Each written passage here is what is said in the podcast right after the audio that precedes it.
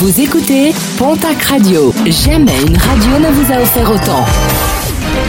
L'information locale à 9h, c'est sur Pontac Radio. Bonjour Jean-Marc Courage Sénac très belle matinée. Ouf de soulagement pour un octogénaire dans les Hautes-Pyrénées. Samedi soir, ce dernier s'était perdu avec sa voiture qui s'était retrouvée embourbée dans un chemin de terre. Confus dans ses explications, l'homme n'a pas pu préciser où il se trouvait. Malgré des conditions climatiques difficiles, plusieurs patrouilles sont alors parties à sa recherche. Également mobilisé l'hélicoptère de la gendarmerie.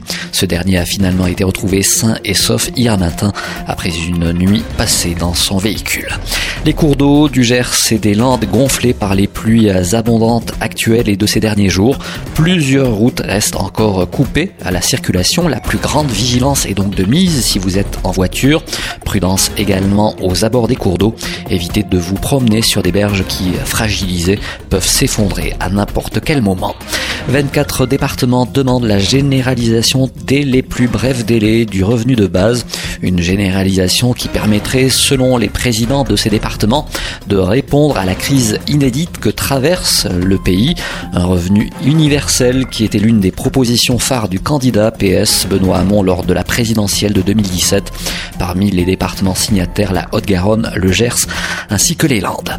Les résultats sportifs de ce week-end avec en rugby la 11e journée de top 14, défaite de l'aviron bayonnais qui recevait samedi le stade toulousain, score final 20 à 24. Autre défaite hier, celle de la section paloise qui recevait Castres 13 à 17.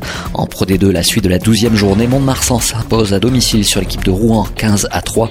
Un rappel, jeudi Biarritz avait ramené une défaite de Nevers 37 à 18. En basket, Jeep Elite, l'élan béarnais affronté hier soir l'équipe de Monaco.